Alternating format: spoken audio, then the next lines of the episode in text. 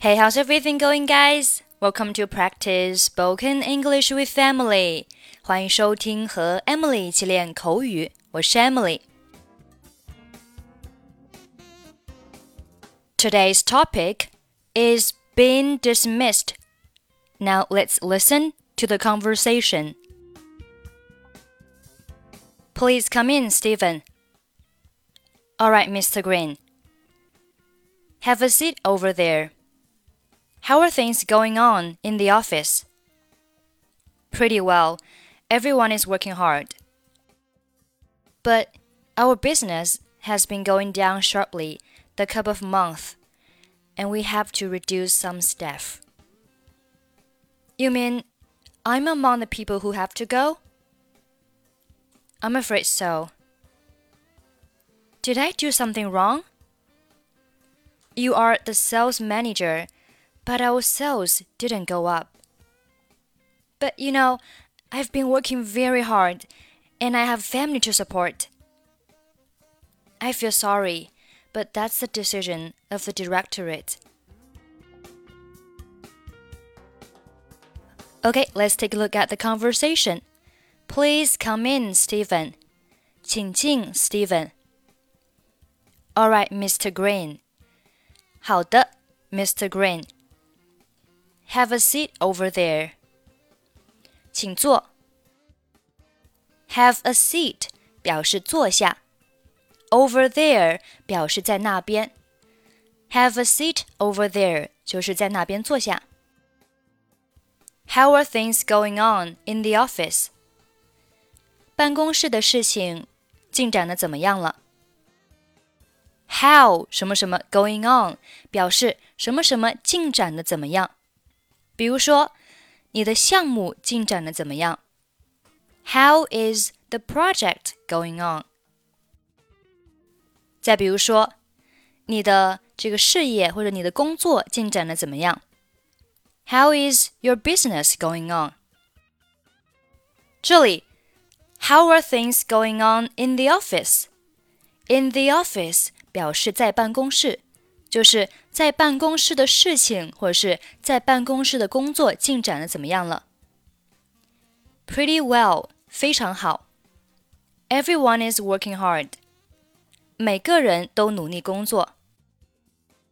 But our business has been going down sharply the couple of months。但是这几个月我们的生意急剧下降。Business 表示生意。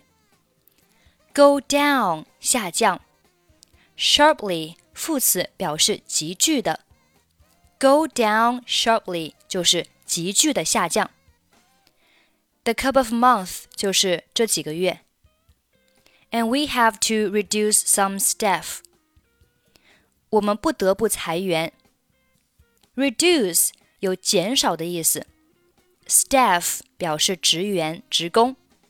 Reduce some staff 就是裁一些职员、裁员的意思。You mean I'm among the people who have to go? You mean 表示你是说你指什么什么。I'm among the people. Among 表示在什么什么之间，在什么什么中间。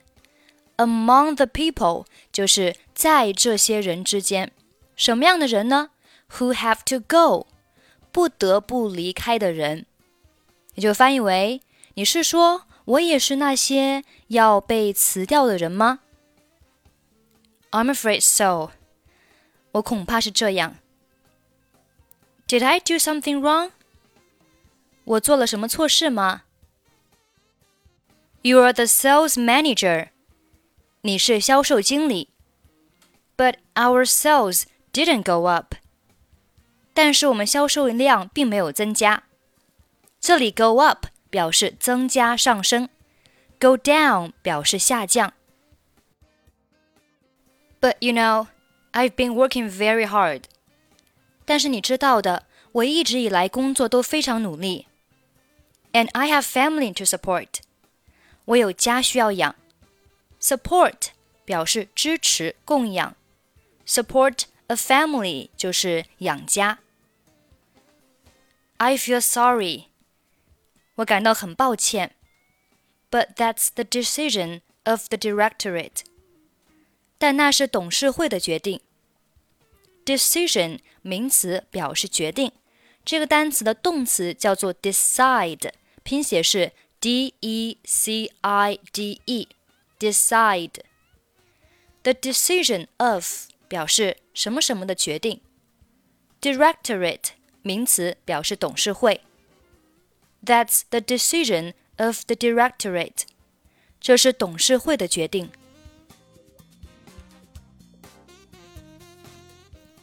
please come in, Steven. All right, Mr. Green. Have a seat over there. How are things going on in the office? Pretty well. Everyone is working hard. But our business has been going down sharply the couple of months, and we have to reduce some staff. You mean I'm among the people who have to go? I'm afraid so. Did I do something wrong? You are the sales manager, but our sales didn't go up. But you know, I've been working very hard, and I have family to support. I feel sorry, but that's the decision of the directorate.